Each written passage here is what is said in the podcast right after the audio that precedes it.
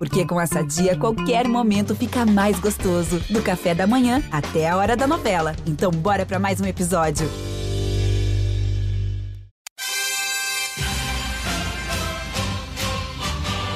É medalha, é Brasil, é Brasil, é Brasil! Brasil! Prata, prata, prata, prata, prata para o Brasil! É ouro! Grite junto! Medalha de ouro para o Brasil nos Jogos Olímpicos! Rumo ao pódio.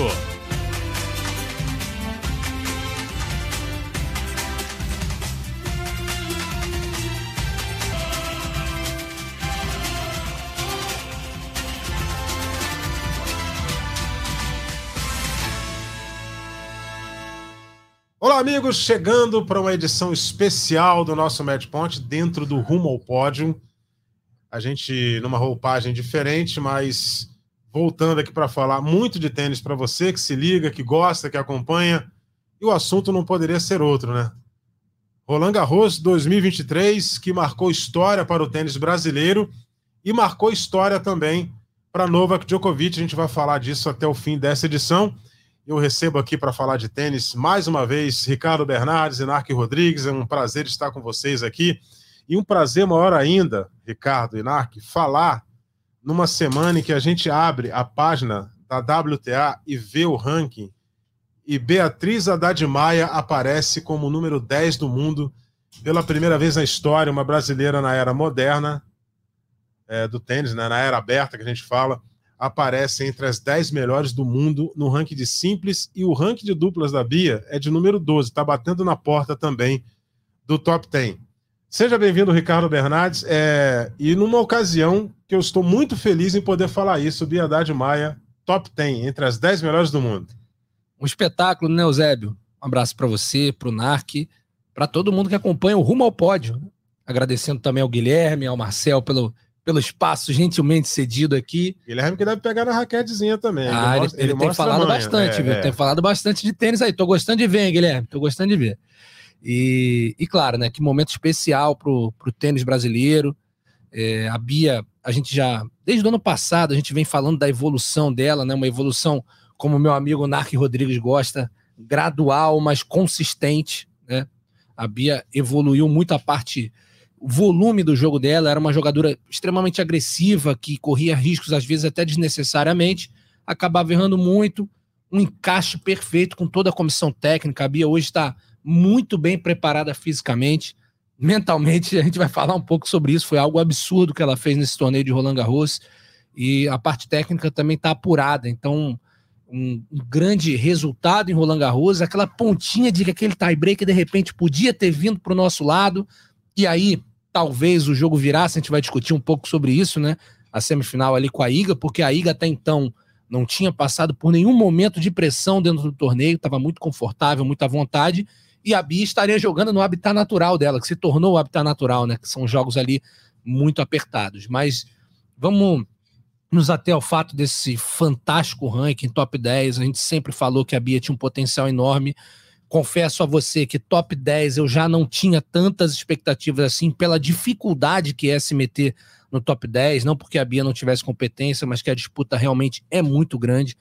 Mas foi uma semana que ela encheu é, a gente de orgulho, né? A gente que eu digo que acompanha tênis e os brasileiros em geral.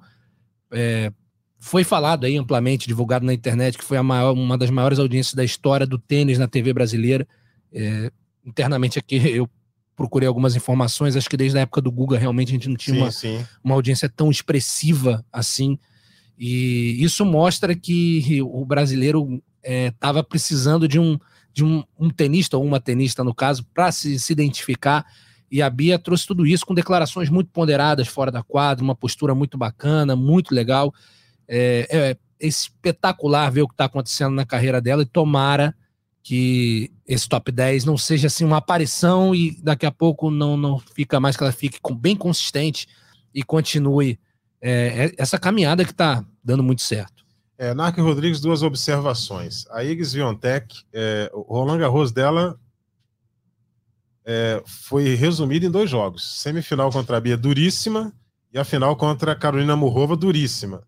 Os outros jogos, tranquilidade total, né? Navegou, nadou de braçada, sem nenhum problema. E outro aspecto a ser destacado: físico da Bia.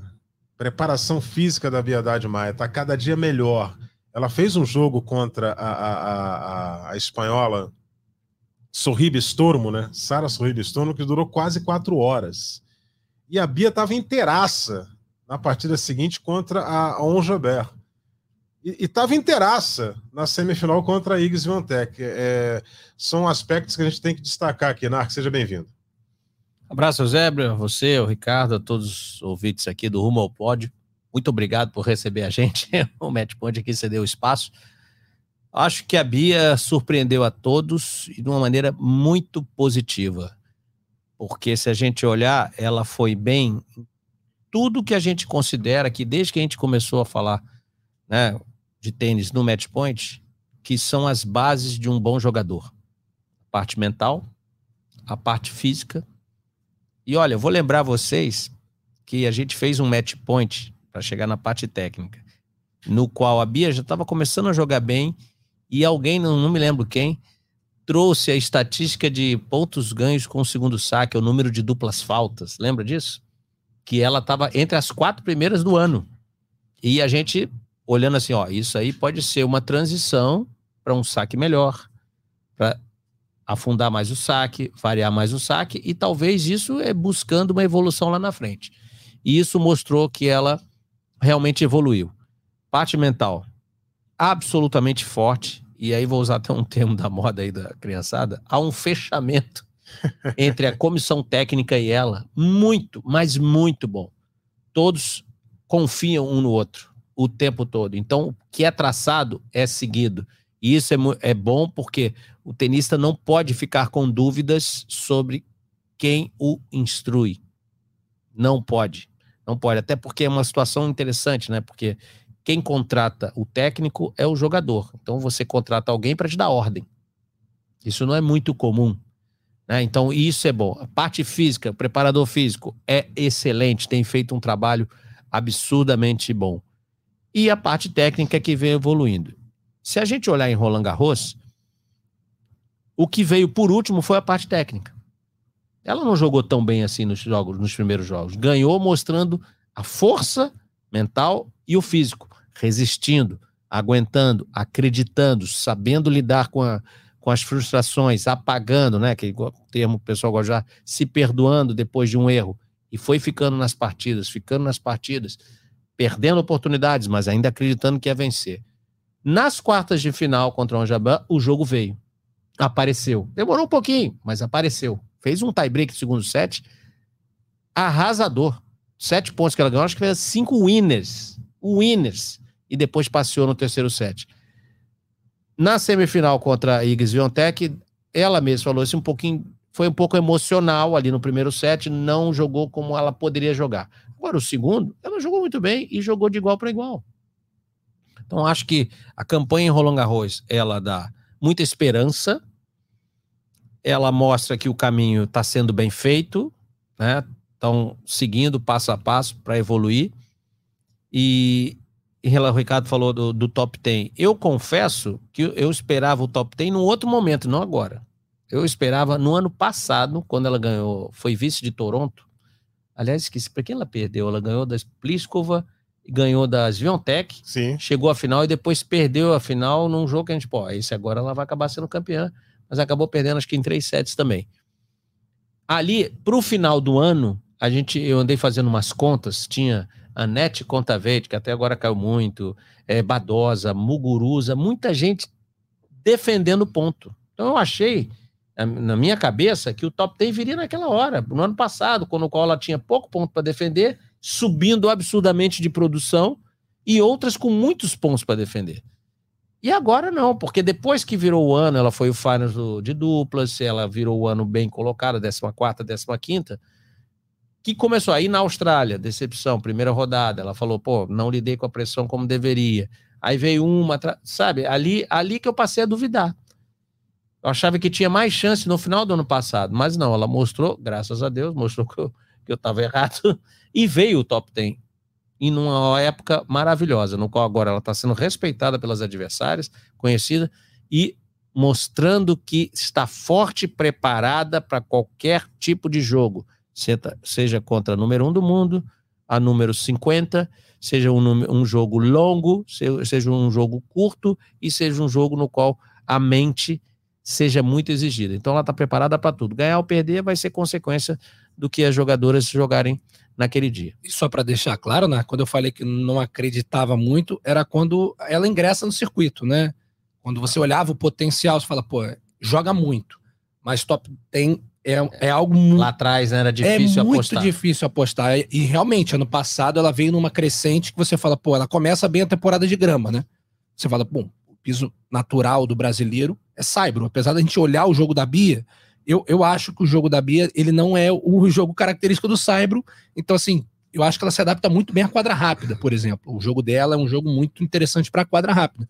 Mas, por exemplo, a parte física dela, hoje, como é que você vai dizer que não, não é boa pro Saibro? É o jogo alonga, ela tá inteira, as pernas não, não bombeiam em momento nenhum. Algo impressionante. Só para não deixar passar, você falou da final de Toronto, ela perdeu para Halep na final em três sedes. A Simona Halep que anda, anda brigando até hoje com questão de. de é, não voltou, não voltou ainda. Foi é. injustiçada. É, tem informações aí que o negócio é sério. É, é, né? e, e, aí, só falando, o Narco tocou num ponto que eu gostaria de ressaltar, a questão da comissão técnica, né? Realmente um, um casamento ali, quando a coisa acontece e flui, você, quando a pessoa está bem no ambiente que ela está inserida, dá para ver, né? É notório. E a Bia foi isso. Ela olhava em vários momentos difíceis do jogo, ela olhava pro Patiarone, Patiarone sempre positivo. Aí eu lembro até, agora não vou lembrar, que foi o jogo contra Sorribes Tormo. Foi um jogo muito complicado pela maneira como se apresentou, pela vantagem que a espanhola conseguiu. Depois a Bia é, vira um segundo set que estava perdendo 3 a 0 40 a 15, ela faz seis games seguidos. E eu lembro que no, no terceiro set o jogo ficou muito emocional ali. Teve uma hora no, que a Bia estava para quebrar, errou uma bola bo, boba até assim, uma bola que dava para definir tranquilamente. Ela olhou para Pacharone, Pacharone tranquilo, olhou para a cara dela, vamos lá, mais uma. É isso aí. Então, assim, é, ele entende muito bem a Bia, então acho que até esse lado mental, é óbvio, né? Quando o atleta sabe que ele tá jogando bem, que ele tá bem fisicamente, o mental já dá uma segurada. Mas além de tudo, olhar pro seu treinador e falar, pô, esse cara confia em mim e a gente treinou isso. Então, assim, é, eu, eu queria destacar, tô falando o nome do Patiarone, mas queria estender a toda a comissão técnica, e é uma coisa que eu sempre digo, né? Uma coisa que me impressiona bastante quando a gente consegue fazer uma cobertura no local dos torneios, são como os top tem um staff muito grande, né? É, eu lembro do Rio Open aqui, o Berretini entrava na quadra para treinar, eram cinco, seis pessoas dentro da quadra com ele. É, e é algo que a gente às vezes acha que é bobo, que é só o tenista entrar lá, bater a bolinha dele tá tudo certo. Não. Tem todo um trabalho por trás e a Bia está muito bem assessorada nesse sentido. É, ela também tem uma cabeça excelente, você vê pelas declarações que ela dá na quadra, fora dela, sempre ponderada, focada. E tudo isso que está acontecendo é mérito de muito trabalho e, e é muito bom para o tênis brasileiro. A gente viu recentemente o que é, eu citei a audiência, mas não só a audiência em termos quantitativos, né? Mas a quantidade de pessoas formam opinião falando sobre tênis, Sim. né? Muitas vinham até me perguntar, pô, mas sabia aí, é boa mesmo? Não, cara, é, não, ninguém é ruim chegando no top 10, não tem ninguém ruim. E a Bia joga muito, mas ela trouxe é, a esperança, ressaltar também a, a TV Globo, né? Que se a Bia chegasse à final, faria a transmissão em TV aberta. A dimensão disso. É, poucas pessoas podem. É, a gente, para a gente que trabalha em televisão, é um pouco mais fácil entender a dimensão Sim. disso. Uhum. Mas eu gostaria também de passar para todo mundo que isso seria algo muito grande. Se eu não me engano, exceto Olimpíadas, a Globo não passa tênis na televisão desde a década de 70. Sim, que teve um Wimbledon lá que explodiu com a programação. Exato, porque é muito difícil, muito, né? O, o tênis demorou demais. É, parece que o último, a última vez foi final Roland Garros 82. É. Então, nossa, mas é, você vê o que ela. final de Roland Garros em 82, eu estava com 11 anos, já entreguei a minha idade para todo mundo aqui, mas é, tem eu, tempo ainda. Eu não, eu não estava ainda Você por não aqui. Estava aqui, não, né? Não. É, eu olhei nos livros, eu olhei nos é, livros. Olhou nos livros? É, né? Então tá bom. uma pesquisa. Tá bom, não, eu Mas já, é, já, já por aí. Então, é isso. Tudo isso que ela trouxe pra gente e, e uma expectativa muito grande do. Porque é, as coisas acontecem às vezes quando tem que acontecer realmente, né? Porque a Bia, como o Narco falou, chegando em final de WTA 1000, ganhando torneio na grama, chegava em Grand Slam, a coisa não acontecia. Era o que faltava. Era o que faltava. Era o que faltava. E, e, era o que faltava até para ela ingressar no top 10, né? Exatamente, que acabou porque acontecendo. Os grandes né? são os que dão mais pontos. Agora você vê, você falou das declarações da Bia. Primeira coisa, atleta consciente. Isso é importante. Não é que, que alguns, ok, não estou julgando, mas eles ficam um pouco alienados do que acontece no mundo. A Bia não, tem total consciência do que é ser brasileira tendo esse sucesso. Essa é a primeira coisa. Segundo, sem deslumbramento, porque sabe Sim. o quanto que batalhou. Não foi assim uma tenista que ah, começou agora e de repente dá uma tacada num dia, num, num torneio, entra tudo e aí dá um salto no ranking. Não, veio trabalhando. Veio trabalhando. Nós gravamos um match point com ela na época da pandemia. Lembra que ela dizia que tocava sim. violão, cozinhava, que era aquelas coisas. Lembra disso? Sim, sim. Lembro bem, na pandemia, trancada dentro de trancada em casa. Recuperação. Isso, e ela ainda voltando, e depois sim. começou a jogar, a gente falava, menores. a gente gravava os match points e falava: ó, oh, ela tá em Portugal, acabou de jogar dois, ganhou dois torneios menores seguidos. A gente, lembra? 800 do mundo. 700 do mundo. Olha aí. Então, sabe o valor de trabalhar, acreditar e chegar até aí, o quanto que batalhou. Então, unindo todas essas coisas, você tem um, uma, não vou dizer equipe, você tem um, uma, um indivíduo totalmente preparado para o sucesso e, e para ser bem sucedido no que faz. No caso, a Bia. E Eusébio, Narc, eu não sei se vocês têm essa mesma avaliação, mas olhando para o jogo dela, né, a gente vê uma tenista que domina os pontos e finaliza muito bem com forehand, que hoje o, backhand basicamente, basicamente não, ela até tem um golpe de definição, mas é, é mais para mantê-la nos pontos e mantém muito bem. Ela consegue, principalmente ali um, um, um que ela um, só empurrando de munheca que ela tem que afunda bem a bola. Tá se virando bem junto à rede, até por isso tem jogado duplas com alguma regularidade e, e indo bem. Mas aí se você olha para um fundamento que eu acho que ela tem tudo para ser mais dominante, ela ainda não atingiu, na minha visão, esse ápice, que é o saque. Talvez se o, se o saque ajudasse um pouquinho mais em alguns momentos, não estou dizendo que ela saque mal. Pela altura que ela tem, né? Canhota, acho que ela usa, podia usar mais ainda o ângulo de canhoto que a gente fala tanto, justamente porque ela é alta, ela conseguiria, é, um, com a envergadura dela, angular bem essa bola, já facilitar e trabalhar bem os pontos.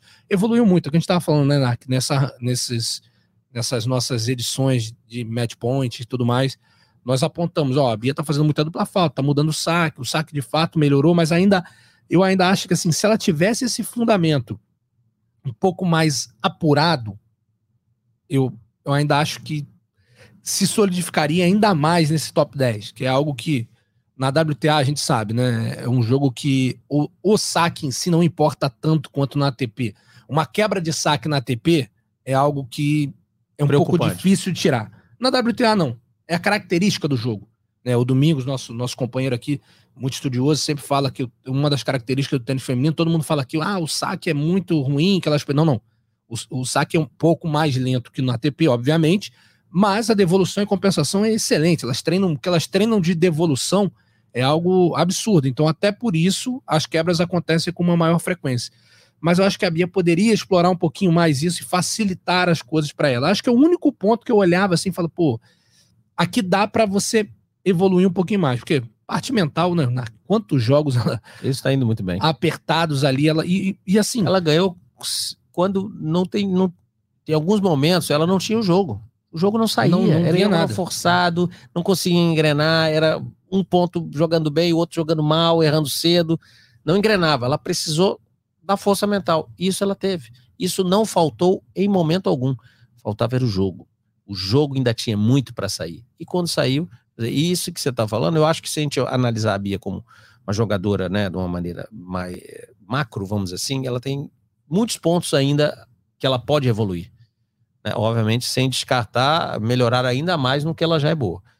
O backhand, você falou, ok, ah, mas acho que ela pode ter mais segurança para jogar um backhand na paralela. Até porque chamar o jogo para o forehand dela, ela indo ali naquele backhand, né, na paralela, em cima possivelmente de uma jogadora dessa do outro lado. Segundo, em alguns momentos ela subiu, ela subiu não, perdão, ela fu jogou fugindo mais do back e usando mais o for dela para usar de dentro para fora, tá? E aí eu não vou nem dizer que ela é, pode, pode evoluir até ali, não é nem evoluir o golpe em si, mas usar mais vezes, até porque a gente está indo contra o que a gente vê no tênis feminino, que é o slice, a variação, a gente quase não vê. Você vê, a Iggs Viontech, campeã. Quantos slices ela deu no jogo, no torneio? Viontech lembra um Ferrerzinho, assim. Todas as bolas chegam batendo, batendo, batendo, é muita perna. Então pode acrescentar um pouco mais? Pode, mas acho que isso tem tempo. Agora, nesses ralis mais longos, o pessoal vai explorar. Pô, a Bia top 10. Quem for jogar contra ela vai explorar o quê? Balançar a Bia. Pra lá e pra cá, normalmente as jogadoras mais altas têm mais dificuldade nessa movimentação. Vai explorar o backhand, porque a forehand dela é muito pesado. Troca a bola para paralela. Troca a bola para paralela. Devolução, acho que ela tá bem. Para Saibro, em alguns momentos, ela não se sente bem nisso, mas aí tem que respeitar também. Ela andar para trás um pouco. A gente viu, por exemplo, no tênis masculino, que a gente falou que os saques são, né?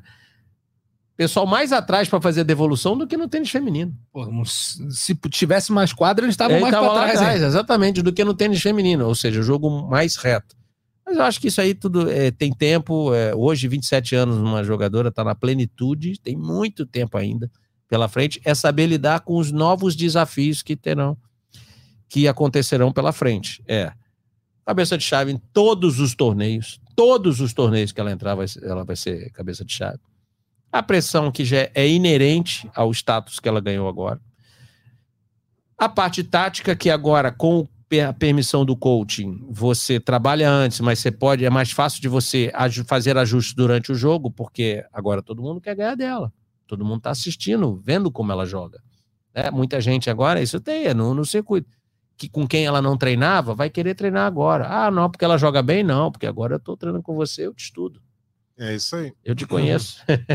Eu sei treinar com você, eu não te conheço, não sei o peso da sua bola. Não, agora eu sei como você reage. E isso tudo é um jogo de xadrez que fica ali. Os jogadores se conhecem, as jogadoras se conhecem. Então, é, é acho que o caminho está esse. Vamos aguardar os próximos. Afinal de contas, agora é a Biedade, como o Ricardo falou. Todo, mas, um monte de gente agora sabe quem é a Biedade.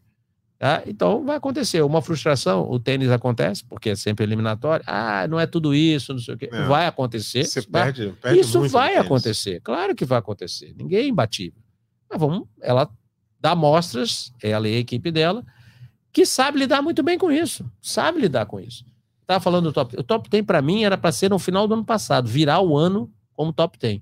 Entrou na Austrália, cabeça de chave. Não foi. Então, ou seja, naquele torneio bom não foi. Mas veio agora Ok, vamos para grama. O jogo talhado para grama. Pancada muito forte. Vamos ver. Aliando as duplas, acho ótimo. Você está evoluindo o seu jogo.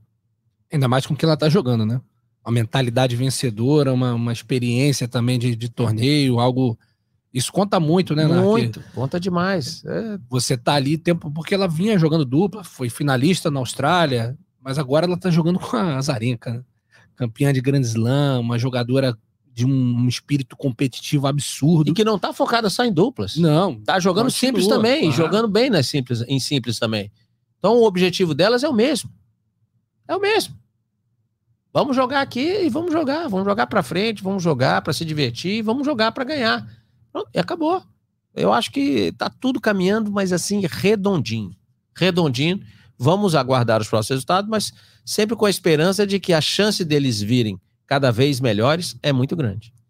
É, e para você ter uma ideia, se ela, se ela não for muito bem nos preparatórios para a grama, é, é, não tem que assustar, não, porque tudo bem que o exemplo é um tanto quanto esdrúxulo, né? É, o Djokovic ele foi muito mal nos torneios preparatórios para Roland Garros. E o que, que aconteceu? Quem é Djokovic? Daqui a pouco, Daqui a, pouco a gente seguinte, vai eu, falar. enquanto o Zé falou, vou dar uma é. pesquisada aqui para ver se eu encontro alguma informação, porque eu tô meio Djokovic, vou ver. Vou ver. É, né? Você vai procurar. Vou, vou. Enquanto isso, vai. Não, já adianto vai que esse cidadão aí. ganhou 23 torneios do Grand Slam e 3 em Roland Garros. a gente vai falar disso daqui a pouco. Então o cara deve ser bom. Mas hein? já que a gente está no tênis feminino, vamos arredondar aqui o, o assunto tênis feminino com o título da Igas Viontech, o terceiro dela em Roland Garros, o quarto título de Grand Slam na carreira. Ela já ganhou o US Open uma vez e três vezes Roland Garros. Está faltando para ela a Austrália e o Wimbledon mas pela idade que ela tem, ela tem 22 anos apenas, meus amigos. E ela mostra uma tranquilidade, uma frieza muito grandes em momentos duríssimos de jogos que estão pegando fogo. E, e, ela teve que fazer isso na semifinal contra a Bia e também na final contra a, a Carolina Murrova, e a Murrova entrou no terceiro set e chegou a abrir 2 a 0 e a, e a Iga foi buscar e ganhou o título por lá, mostrando um tênis de, de altíssima qualidade, principalmente em quadras de saibro, e ela consolida a, a, a, condição de número um do mundo, mas essa briga está muito interessante com, com a, a, tenista de Belarus, né, a Arina Sabalenka, Sabalenka que caiu na semi para Murrova. É, eu eu particularmente eu gosto muito do jogo da Sviantec e, e, do comportamento dela. Tem muita gente que tem críticas à, à, Sviantec, mas eu gosto, eu acho ela natural, acho que não é uma é, como, né, como digamos estrela, ela não é forçada. Ela nos torneios ela faz questão de mostrar também o outro lado, que ela vai, conhece pontos turísticos. Eu acho que dá uma naturalidade para ela muito grande e é uma tremenda jogadora, né? A gente está falando, eu comparo um pouco o surgimento dela mais ou menos com o Guga. Era uma tenista que ninguém conhecia muito e pum, ganhou o Roland Garros. Muito jovem ainda, nossa, quem é essa tenista? E a gente fala de muitos exemplos, né, Narc? Principalmente isso acontece um pouco mais no, na WTA, no tênis feminino, de tenistas que do nada, pum, ganham um grande slam, fala caramba, e depois não tem uma sequência muito grande. E a Iga deu uma oscilada depois, era muito jovem e agora, é, com constância, ela já tem quatro grandes slams, né? que três em Roland Garros e no US Open, como você falou, e, e como ela ganhou esse torneio, né? Como você falou, sem, sem ser o segundo set contra a Bia ali, que poderia ter perdido. A Bia teve aquele voleiozinho ainda dói, confesso. Mas até então ela tinha quatro partidas e nessas quatro ela tinha feito acho que é, quatro sets 6 a 0 Ela estava absoluta no torneio. Jogando muito bem, como o Narco falou, chega em todas as bolas, não tem bola perdida, tem um, um, tem drop shot, ela sabe chegar, ela, ela, talvez junto à rede ali ela não se vire tão bem, mas ela vai muito só para finalizar os pontos, os golpes de base muito sólidos dos dois lados. Eu, eu acho uma tremenda tenista que, inclusive, a gente citava muito quando a Ashley Bart parou precocemente, se teria alguém, ah, vamos, vai ficar muito dividido ali. Não.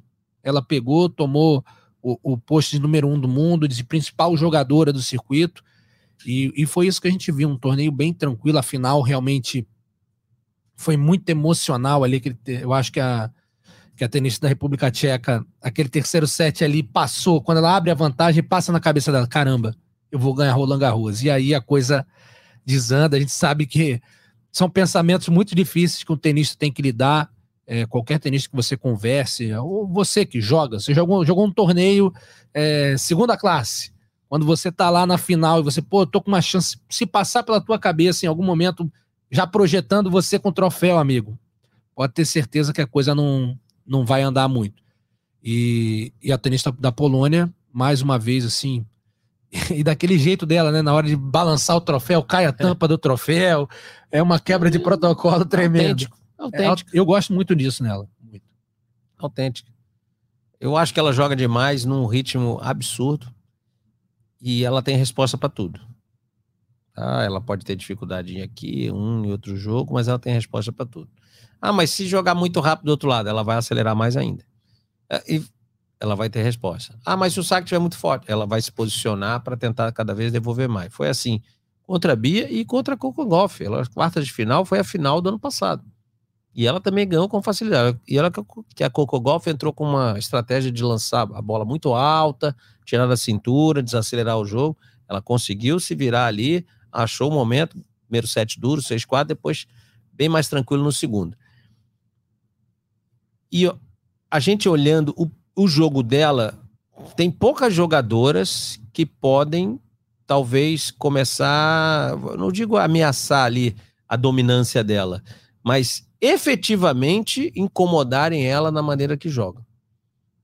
Poucas jogadoras, né? A gente tem a Coco Golf, final do ano passado e agora, fácil. A Pegula, é, a gente não sabe nem como tá ali. A é, Pegula, a né? Pegula Quem olha é, a Jéssica Pegula jogar não sabe nem como tá ali. A Badosa, dela é machucada. melhor do que o jogo dela. A Sakari é uma jogadora que é excepcional jogadora, a Sakari, a grega. Mas ela não está inspirando muita confiança, porque ela vai bem em um torneio, o outro por exemplo, ela perdeu para Morrova, ok, foi finalista, uma primeira rodada, número 8 do mundo. A Daria Kazatkina agora que está meio que se, se, se, consolidando ali no top 10. Então, as, tem a Sabalenka, a Sabalenka sim, eu acho que a Sabalenka é um risco pelo peso da bola. Ela bate muito forte. É muito veloz. Né? Muito forte a bola da, da Sabalenka. Mas, mas mostrou que na parte emocional e na parte mental tem sua vulnerabilidade. Sim. Ela, estamos falando da Murrova, ela tá perdendo 5 a 2, 40 a 15, 40 a 30. O terceiro set. Né? Para Sabalenka. Sim. Ela foi lá, Sabalenka não fechou o jogo. Teríamos a cabeça 1 e 2 na final de Roland Garros. Não fechou o jogo, perdeu o jogo. Perdeu o jogo. Então são muitas coisas aí. Então eu, eu, eu vejo a Iga num ano que ela não vem bem, tá? O ano é, passado ela, ela foi mais dominante do que nesse ano. Talvez a Ribakna tem, é, tem, tem a Ribakna, um... isso, tava a Ribakna, mas também tá aí sujeita a contusão, né? Sim. Aquela coisa toda, a Ribakna. Então, acho que a gente tem que dar o tempo, mas eu gosto muito do jogo da, da Sviontech e esse lado, vamos dizer assim, pessoal, não tem muito oba-oba, e ela é autêntica. Ela simplesmente é autêntica e parece ser uma pessoa normal ali, tem lá seu sucesso, obviamente, mas convive é, normalmente aí. Agora, você falou do voleio, né, da Bia? eu fico me lamentando, no quando estava 6 a 5 para ela, ela errou uma bola mais fácil. Se você olhar, eu, eu já vi esse tie-break três vezes. Nesse tie-break, ela faz 5-3, ela erra o voleio. A atitude dela, quando ela vira as costas e vai para trás, é uma atitude assim: ok, errei a execução, vamos seguir em frente. Em dois segundos, ela apagou o erro. Quando estava 6 a 5 para ela, a bola entra em jogo, agora não me lembro se saca a Sventec ou ela. Aí tem uma bola do lado, volta uma bola para ela e ela erra um forehand bem posicionada, equilibrada no meio da rede. Esse ela dá uma travada. Ela para assim, dá uma pausa maior. Que bola, tipo assim, que bola que eu errei. Então acho que esse ela não ela não analisou, não interpretou como um erro de execução que acontece. Ali ela sentiu que ela foi uma falha dela. Ela segurou o braço. Ela segurou o braço num ponto que é, vamos jogar crucial contra a número um do mundo, Isso, okay. semifinal. O vôlei estava mais perto ah. da rede, a outra mais fora de posição, mas esse eu acho que ela sentiu mal. Se você olhar pela postura dela, pela atitude dela, a fisionomia dela, logo depois que ela erra, é diferente. É diferente. Então, a gente tem que lamentar, obviamente. E essa é uma coisa. E a segunda coisa é, viu o estrago que a Murrova fez depois que ganhou o segundo set? E se a Bia tivesse ganho esse segundo set? Não, é que a gente falou. Viu o estrago que a Murrova fez. Aquele grupo que eu tenho, aquele grupo famoso que eu tenho, todo mundo falou, é, cara, quanto mais o jogo alongar, melhor pra Bia. Se o jogo pudesse ser 7-6 no primeiro pra Iga, 7-6 no segundo pra Bia. Na, em quem sofreu o torneio todo, quem sabe lidar com, aprendeu a lidar com essa situação. Exato. Bom, então a gente amarra essa questão do tênis feminino com a campanha inesquecível, memorável de Beatriz Haddad Maia, é, entrando entre as 10 melhores do mundo no tênis feminino. E agora a gente começa a falar aqui da chave do masculino, que consagrou o sérvio Novak Djokovic como o maior vencedor da história de simples em Grand Slams. Ele conquistou seu 23 terceiro título e o terceiro em Roland Garros. E para quem torce para o Djokovic, a esperança é muito grande, porque você olha para ele e ele tem caixa para ganhar pelo menos mais uns quatro aí. Ele já entra em Wimbledon como favoritaço, que a gente não vê ninguém capaz de ganhar dele na grama. E, o US Open é, é, é, um, é um, pouco mais difícil, você está no fim da temporada e, e, tem muita gente que joga bem lá, mas ele também é um dos favoritos para conquistar o aberto dos Estados Unidos. É, o Djokovic ele teve uma certa dificuldade na campanha dele, quanto o Davidovich Fokina, que ele jogou os dois primeiros sets tendo que ganhar dois tie-breaks, mas aí acabou indo para o lado dele, e aí depois ele, ele nadou de braçada no terceiro, meteu um 6-2. E contra o Carlos Alcaraz, na semifinal, ele ganhou o primeiro set, confrontando no fundo da quadra com o garoto, que tem uma potência muito grande, uma velocidade extrema, o segundo set foi muito mental, muito duro. O Alcaraz ganhou 7-5. E aí, no 1x1 do terceiro, esse esforço todo que foi feito no segundo, esse esforço mental todo, fez com que o organismo do Alcaraz travasse, começou a sentir câmeras, e daí para frente não teve mais jogo. E o Djokovic no mental engoliu todo mundo. E na final, o Casper Ruud, a gente já sabia a história que poderia ser. A gente já falava muito do Casper Ruud por aqui. e mais uma vez, o Casper Ruud chegando numa final do Grand Slam, a terceira dele sem conseguir conquistar o título. Novak Djokovic soberano nos números, o maior vencedor da história de Grand Slam. E quando sai a chave, sai o sorteio da chave. Olhamos lá. Né? Alcaraz Djokovic numa possível semifinal. Eu acho que 99,2% das pessoas que acompanham tênis falaram: essa é a final do torneio. Dificilmente algo vai acontecer que vai impedir um desses dois de, de sair com o troféu de Roland Garros. E gostaria de falar que nenhum dos dois fez um grande torneio, assim, se você falar aquele jogo no absoluto, dominando, acabando todo mundo. Ganharam jogos, como você falou, mas assim, não apresentaram um grande nível de tênis até então, até se enfrentarem na semifinal. E do outro lado, as coisas foram caminhando, né? O Medvedev, daqui a pouco a gente vai falar, derrotado pelo Thiago Wilde ali, que poderia chegar, apesar de não ser o, o piso predileto dele, mas estava tendo uma, boas semanas aí dos torneios preparatórios.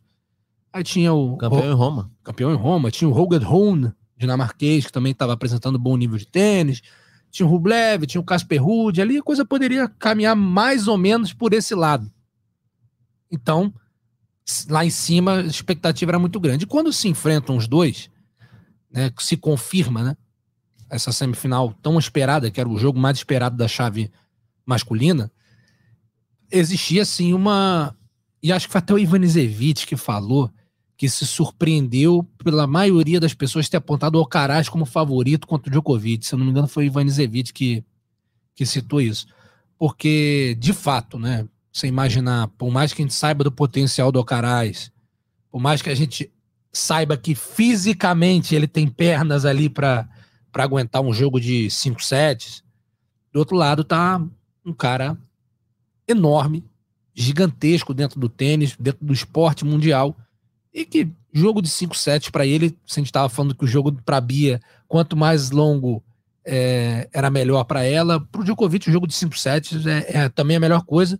Já viu ele virar jogo 2 a 0 numa final, então sabe que é muito difícil ganhar 3 sets do Djokovic em qualquer piso. Em qualquer piso. E aí, nesse jogo, como você falou, né, Eusébio, no primeiro set, o Alcaraz, naquela potência, naquele ímpeto, vence, e depois o Djokovic começa a entrar em modo Djokovic, a encontrar saídas, é, faz ali, joga a bola do, do, jeito que tiver que jogar, se defende bem, contra-ataca, é, quando tem como mandar os pontos comando, completo, um tenista completo. E aí a, a parte da, da cãibra do Alcaraz, que é determinante para o jogo. E o Alcaraz, né, revela que foi puramente mental. Isso. E aí que eu queria chegar. Quando a gente fala assim que o, ah, no futebol o jogador tá jogando pelo nome, né? O Djokovic ganhou esse jogo pelo nome. O Alcaraz ali do outro lado deixa bem claro que, cara, eu, eu vi que eu tava enfrentando um Djokovic, um cara desse tamanho que tem resposta para tudo, que joga um tênis absurdo. Entrei ali num, num não vou dizer parafuso, né? Porque seria muito, acho que muito forte falar isso. Mas começou a me passar, mentalmente fiquei desgastado e isso afetou a minha parte física, né? Porque vocês não têm ideia o que é enfrentar o Djokovic. Então, é, eu vou falar o quê? Se o cara que é, era número um do mundo até então, apontado por todos como o, o principal jogador pós-era Big Three, né? Que ainda tá no finalzinho, mas ainda existe essa era. Se a gente está falando, se ele está falando isso, o que, que, a gente vai falar? Né? E, e, aí, mais uma vez, a gente volta, acho que há dois anos, quando os Zverev, Tsitsipas estavam aí batalhando e falando next gen, next gen, next gen. Djokovic foi lá, ganhou um torneio e falou: ah, next gen somos nós, eu, Nadal.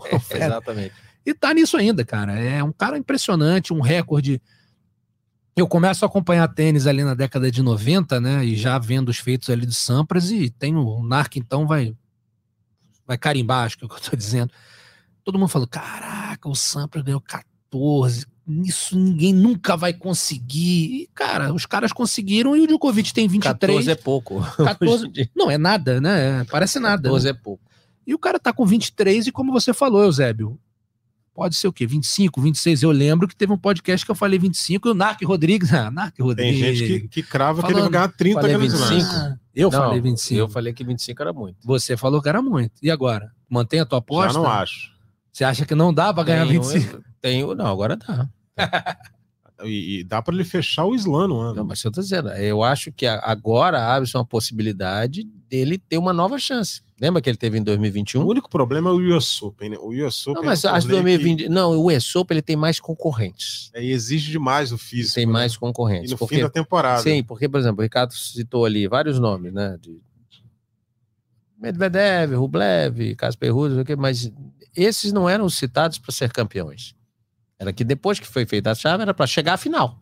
Mas para perder para Djokovic ou Alcaraz. Eu acho que pra, para o US Open ele tem mais gente que pode chegar na final com chance de incomodá-lo. Além dele, obviamente, tem grande chance de chegar à final. Em Wimbledon, eu acho que ele é o melhor.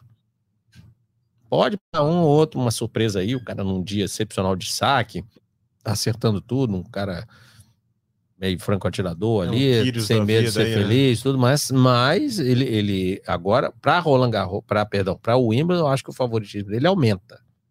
É maior. É maior para o Wimbledon. É maior que seria o sétimo título dele.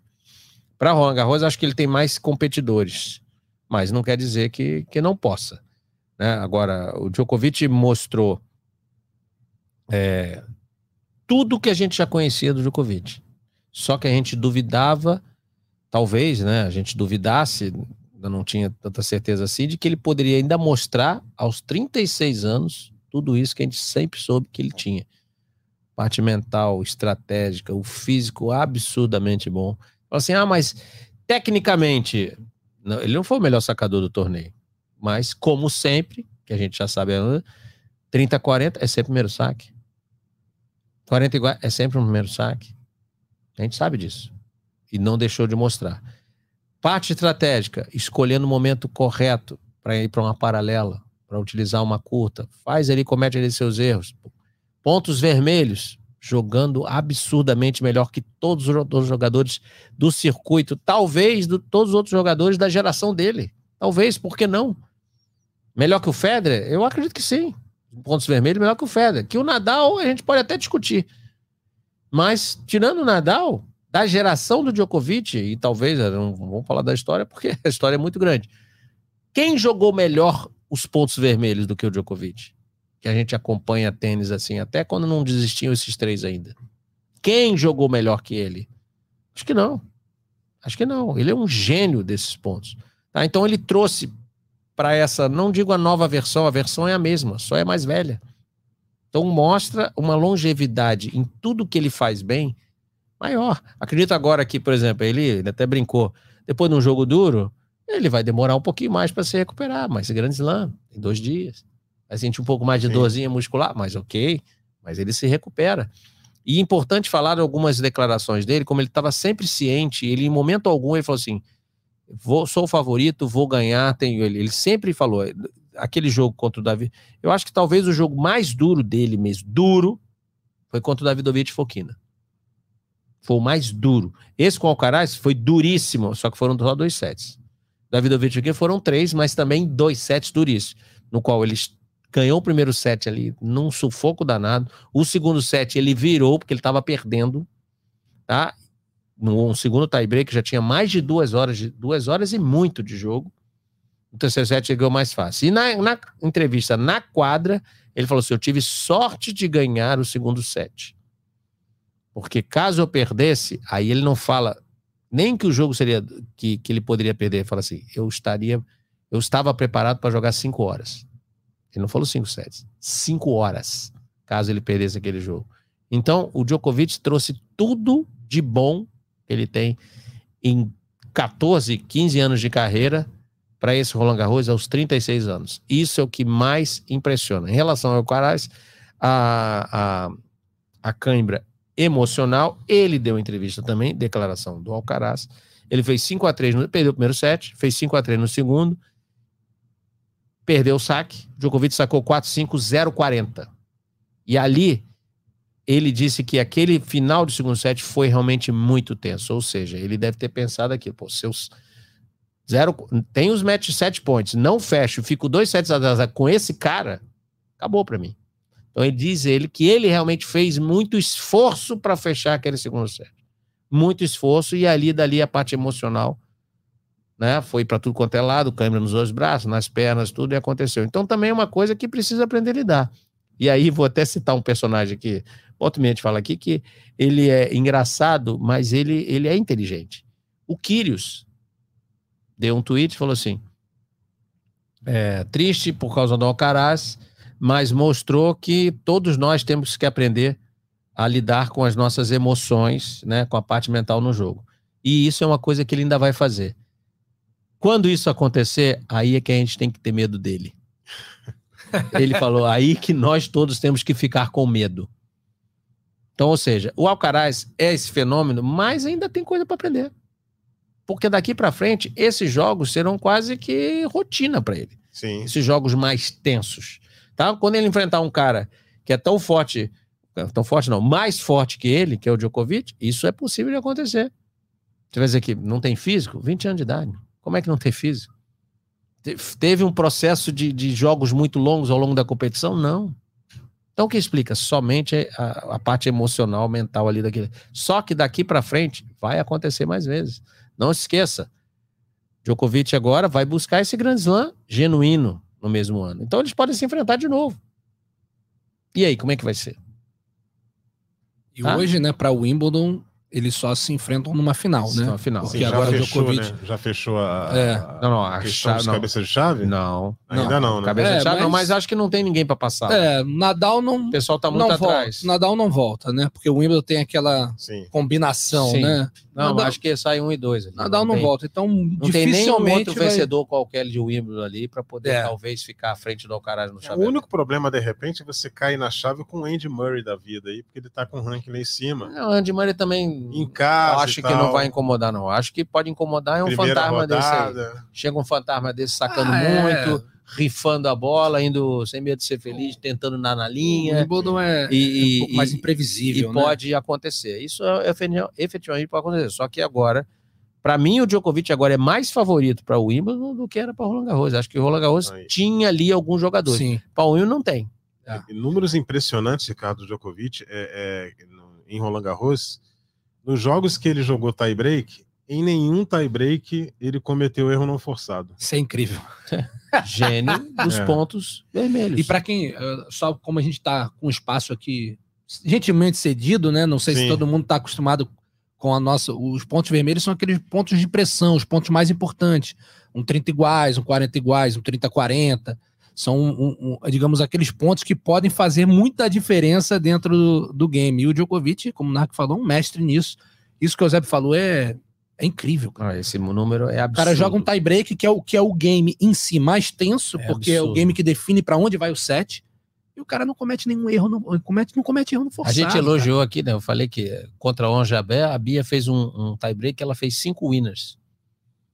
Pô, sensacional, hum, tá cinco winners. Só que esse é difícil de repetir. É. Isso. Esse é difícil. Agora, zero, zero erros não forçados, ele fez sete vezes. É, é absurdo. É demais. e, de, sete vezes. E, e, de números, né? Vou falar o que do Djokovic. Daqui a pouco a gente. Não nesse espaço, porque coitado do, do, do, do Marcel e do Guilherme que vão sofrer as consequências. A gente não vai entrar no mérito de melhor do mundo, quem foi o melhor da história mas os números do Djokovic são algo assim impressionante. Ele jogou 70 grandes lances. Ele tem 34 finais. A cada dois grandes lances que ele joga, ele faz uma final. Não, mas, é, é não precisa ir por isso. Ele ganhou 23. Quantos jogadores, quantos, pode botar aí, enumerar jogador nos últimos, nos últimos anos não vou nem contar. É, pode ser nos últimos 10 anos, 15 anos, 20 anos.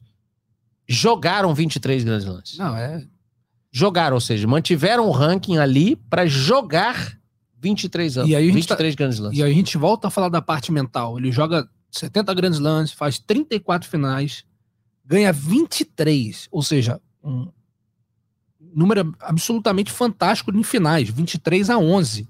E a gente está falando de finais contra Nadal, finais contra Federer, finais, finais contra Murray, Vavrinka. finais contra Vavrinka. E, e, o Vavrinka, o Vavrinka ajudou esse número essa parte negativa do número do Djokovic.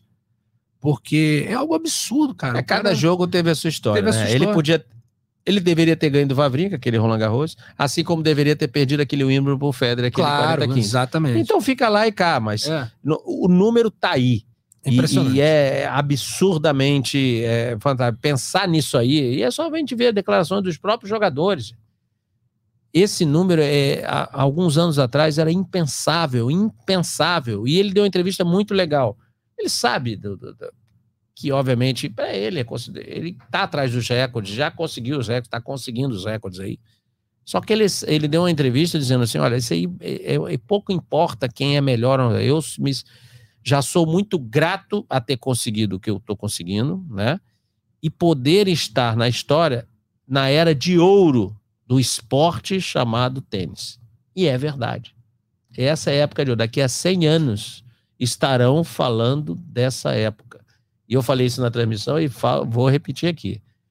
Eu gosto, não estou desafiando nenhum esporte, claro que não, mas eu gostaria que os entendidos aí, que acompanham os esportes. Não, o Guilherme, Guilherme vai falar para ele, então, vai ouvir essa edição quero, e depois vai mandar então, mensagem então, para gente. Guilherme, é, então não é nenhum desafio nem nada. Eu peço ajuda, que me mostrem, ou que me citem, ou que falem de algum outro esporte, qualquer ele que seja, no qual os três maiores da história competiram juntos por pelo menos 12 anos.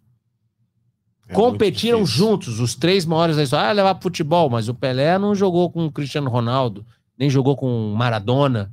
Pode, né? Você pega ali, talvez dois, mas os três maiores ao mesmo tempo e durante 12, 15 anos. Não, se a gente pegar o Djokovic surgiu em 2008, 15 anos. Ah, 15 anos. Juntos. Não, é algo absurdo. Juntos. E ainda... não, não, eu desconheço algum outro esporte. Não, mas se, se tiver, o Guilherme e o Marcel vão dizer pra gente. Certamente. Isso eu tenho certeza. Estamos aguardando. Isso eu tenho Estamos. certeza. E a, além de tudo, o Nark estava falando de, de, números, eu acho que também o Djokovic, a gente sabe da vontade que ele tem de, né, de se impor como o maior, o melhor da história, enfim. E acho que agora ele também está mais relaxado porque talvez sinta que dificilmente o Nadal vai conseguir mais um Grand Slam, talvez em Roland Garros. Nadal, se alguém não sabe, não pôde, teve que passar por mais, mais uma cirurgia, não conseguiu voltar e já falou que ano que vem. Não, já anunciou uma pausa na carreira pausa agora, na carreira ano, e falou que ano, que, vem, será o último. É o derradeiro, vai encerrar a carreira. Ele deve escolher alguns torneios pontuais Com jogar. certeza, aquela despedida. Se passar pelo Rio aqui, a gente agradece também, mas Sim. acho difícil. Aí deve jogar um na Espanha, Roland Garros vai jogar Barcelona, Roland Garros, deve talvez ali os grandes lãs para fazer uma despedida. É. Dependendo, a Austrália é mais difícil, né? Porque, Sim. enfim, então ele sabe que agora. Olimpíada, talvez. É. Aliás, Olimpíada, rumo ao pódio, né? Por isso é, que a gente está aqui, né? Olimpíada, Olimpíada talvez. E... Que seria muito significativo. Muito. Olimpíada vai ser em Roland Garros. Você vê, imagina, vai ter Tem jogador que vai jogar, Roland Garros e não vai nem voltar para casa. Já é. fica ali direto. Fica ali que é a Olimpíada logo em seguida. Incrível, incrível. E Roland Garros é, é, é além do tênis, na Olimpíada vai sediar o boxe. Uma arena será montada em Roland Garros para as competições de boxe. Eu acho que é, a data, temos que ver a, Essa a informação do nosso Gui Pereira, que ele estava na transmissão. Porque acaba, vai acabar nós. Roland Garros, aí em seguida tem o Wimbledon, e aí depois é que vem a Olimpíada. Será que é, alguns jogadores, data, né? algum jogador, não, talvez... É, a Olimpíada começa dia 26 de julho. Então, então Sim, tem come... É... o Wimbledon deve começar ali torneio, 3, então. 4, alguma coisa assim de, de julho. É, provavelmente. Julho. É, ainda vai ter depois do nível ainda uma ou duas semanas de adaptação, porque poderia ter jogadores para não atrapalhar a preparação para a Olimpíada, talvez nem fosse jogar um, não irão jogar o Wimbledon, sair do Saibro, Roland Garros, o Wimbledon é temporada de grama, é para depois retornar para o Saibro para jogar em Roland Garros novamente. Então, acho que se o ano que vem é despedida do Nadal, a, acredito que Roland Garros e Olimpíada, até porque no mesmo lugar, um, algum torneio na Espanha, em casa. Madrid, Barcelona. Mas, é, e, e, talvez, mas talvez Monte Carlo, que ele ganhou muito. Sei, nos Estados Unidos também, que é um público que ele tem. Não sei, eu acho difícil. Mas é uma pena, é. tá anunciando aí. E eu acho o seguinte: pode. O, o Djokovic, que sempre foi muito não, ele não foi claro, mas a gente sempre percebeu isso, que ele quer é, ganhar mais e passar para botar cada vez mais diferença, bater recorde e tudo. Vamos também, quando o Nadal, o Nadal já anunciou, ó, já sei que você mais. vai falar e eu pensei nisso. Não sei se isso vai estimulá-lo é, ou se vai falar assim, agora não tem um desafio é. que vale a pena, eu vou isso. cuidar da minha coisa, ficar em casa com meus filhos. Eu não, eu não duvido, até pelas declarações que ele acabou de dar, do corpo dele, de não responder é, mais da mesma forma. É, facilidade de recuperação. Acho, é, que acho que ele vai, sai, abrir... vai sair no outro. Porque, aí... Vamos supor, o Djokovic consegue esse feito que a gente está falando de os quatro grandes lãs no mesmo ano. Né? E o Nadal não jogando, ou seja, ele já abriria ah, mas aí ele já conseguiu três para Nadal. Então, mas ele já abriria três para o Nadal. Aí ano que vem o Nadal joga, tal, não consegue, vamos supor, que ganha, mesmo que ganhe Roland Garros, ah, o Nadal pô, despediu ganhando Roland Garros.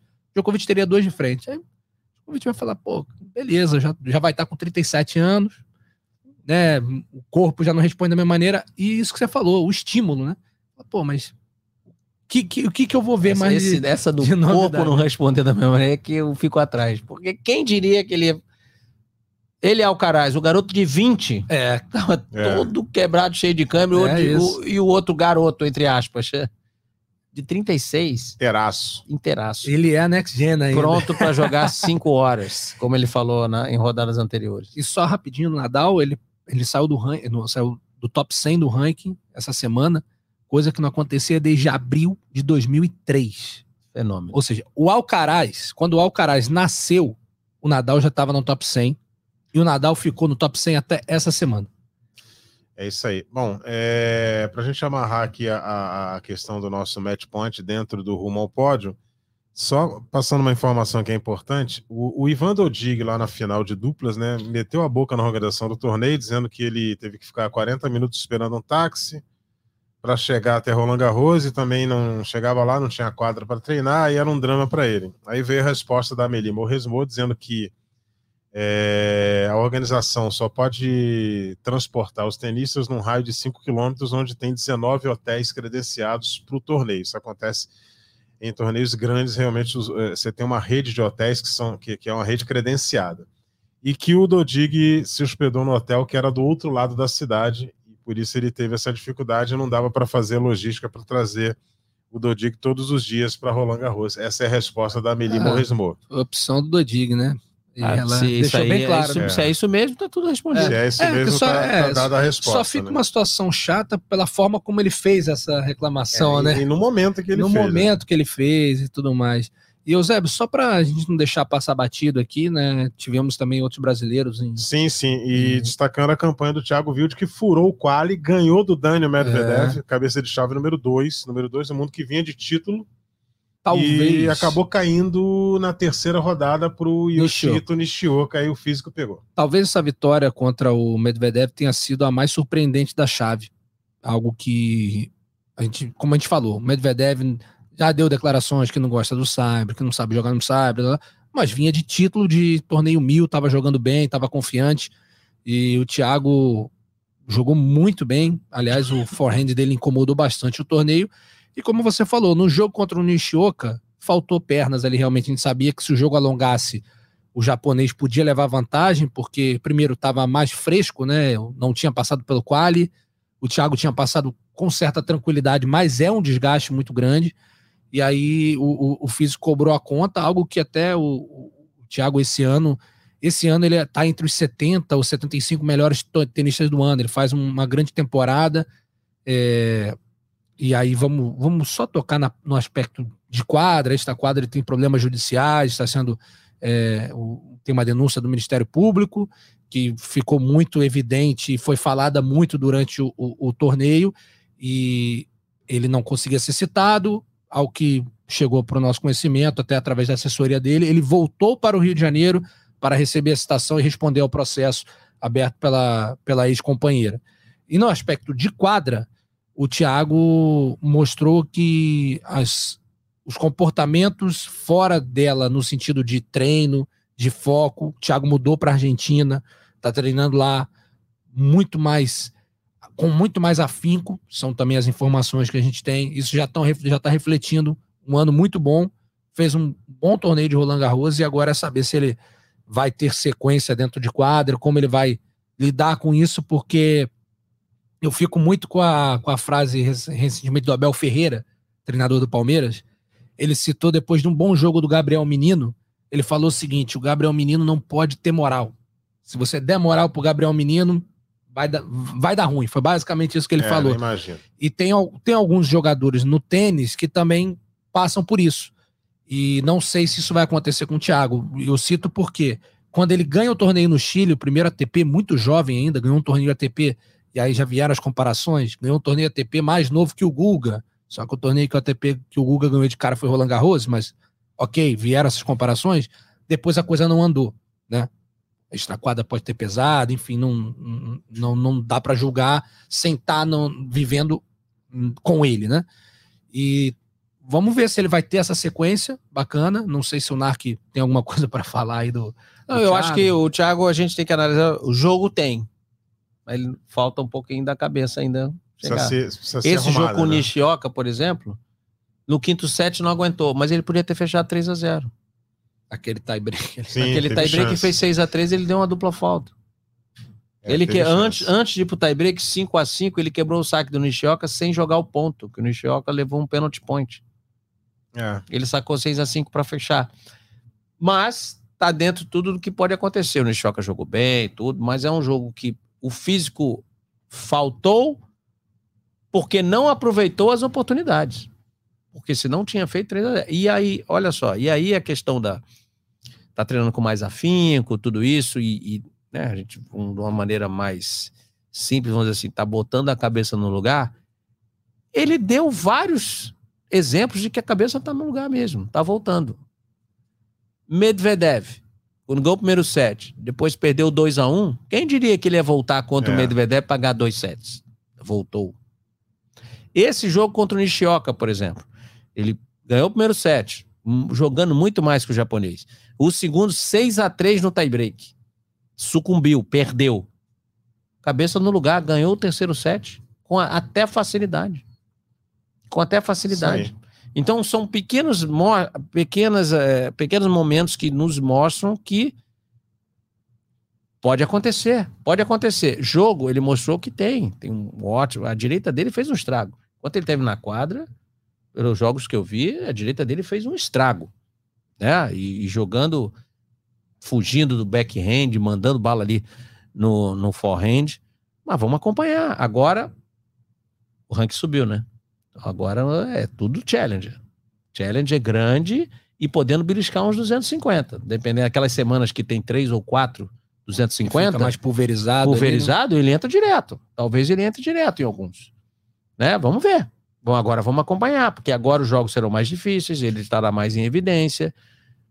Vamos torcer para que não aconteça o que aconteceu. Mas antes também teve a pandemia, o circuito parou, sim, tudo. Agora sim, não, tá muito, tá seguindo. Não tem nem tempo para pensar muito. Vamos botar para frente, jogar, tentando resolver os problemas extra-quadra, isso é bom sinal também, ou seja, já meio que interpretou que é importante resolver essa questão para poder seguir jogando com tranquilidade e focando só nisso. Então, vamos acompanhar agora. Agora os, os resultados é que falarão por ele.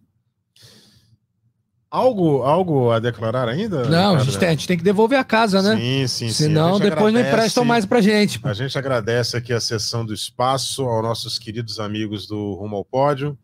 Estaremos de volta é, a qualquer momento em edição extraordinária. A gente promete que durante o Wimbledon a gente pode estar tá, tá de volta aqui. Durante não, depois do torneio de Wimbledon, para a gente estar tá de volta e fazer o resumo é, daquele que é o maior torneio de tênis do mundo e o mais tradicional de todos, o, o aberto da Inglaterra, na grama sagrada do All England Lawn Tennis Club.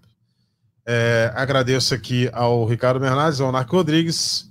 Um forte abraço a todos e até uma próxima ocasião.